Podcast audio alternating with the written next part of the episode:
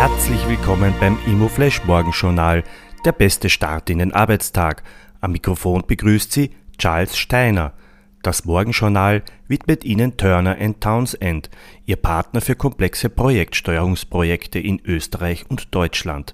Besuchen Sie uns auf der Expo an unserem Stand A1 110.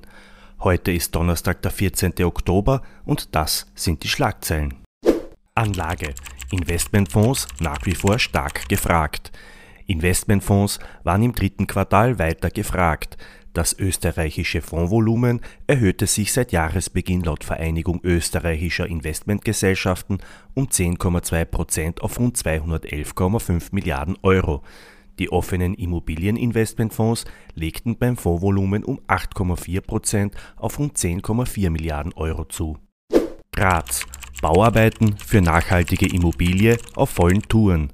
Die Bauarbeiten für eine nachhaltige Wohnimmobilie in der Smart City Graz schreiten voran. Das Objekt im erste responsible Immobilienfonds wird nach Fertigstellung im kommenden Jahr 239 Wohnungen umfassen. Sie wird im Klimaaktiv Goldstandard errichtet. Die spannendste Meldung heute früh, über 19.000 Besucher bei der Expo Real. Trotz Corona-Pandemie und weniger Besuchern bilanziert die Messe München positiv über die gestern zu Ende gegangene Expo Real. Rund 19.200 Besucher und knapp 1.200 Aussteller fanden sich bei der wichtigsten Immobilienmesse in Europa ein. Obwohl nur etwas mehr als ein Drittel als vor der Pandemie zugegen war, erwies sich die Veranstaltung als äußerst erfolgreich. Top-Themen waren die Herausforderungen durch Corona, den Klimawandel und Digitalisierung. Neben deutschen Teilnehmern waren vor allem Besucher und Aussteller aus Österreich anwesend.